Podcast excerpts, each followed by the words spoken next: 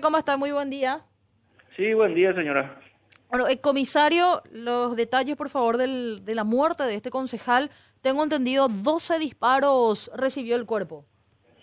Así mismo es. Anoche tuvimos este caso de homicidio, donde resultó víctima fatal el señor Teobaldo Aquino González, paraguayo, 43 años de edad, concejal municipal.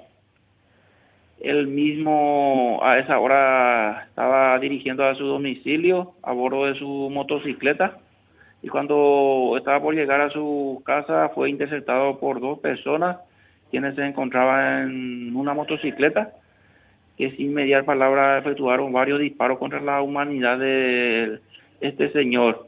Eh, inmediatamente fue auxiliado por los familiares hasta el hospital de Capitán Vado, donde minutos después se produjo su deceso. Y eh, se habla de, antecedentes de narcotráfico. ¿Esta es la hipótesis más fuerte, comisario?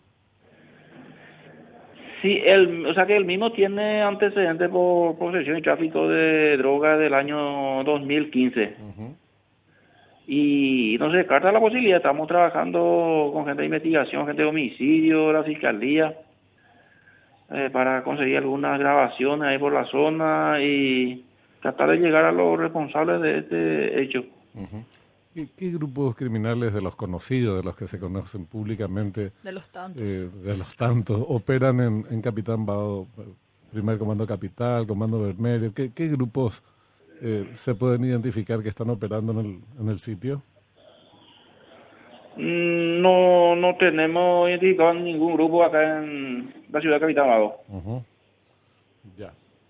¿Algo más, Angélica? Sí, comisario, ¿tendrían información? ¿Serían paraguayos, brasileños? ¿Cruzaron ya hacia el lado brasileño?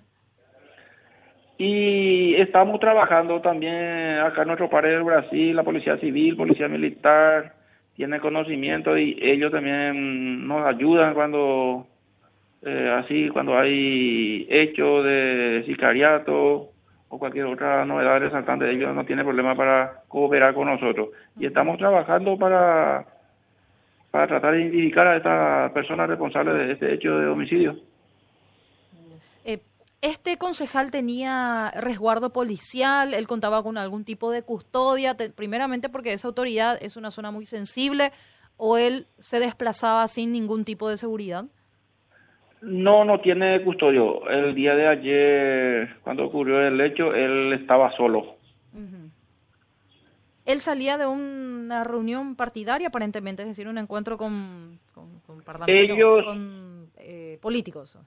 Ellos los días martes a las 17 horas tienen la sesión en la Junta Municipal y creo que él estaba participando ahí, después... Ah a, las 21 horas, cuando él estaba ya por llegar a su casa, ocurrió el hecho. Ok, ¿era habitual entonces este encuentro? Así mismo es. Ya, perfecto. Bueno, comisario, agradecerle los datos. A la hora, señora. Muchas gracias. Comisario Derlis Torres, jefe de la comisaría cuarta de Capitán Bado.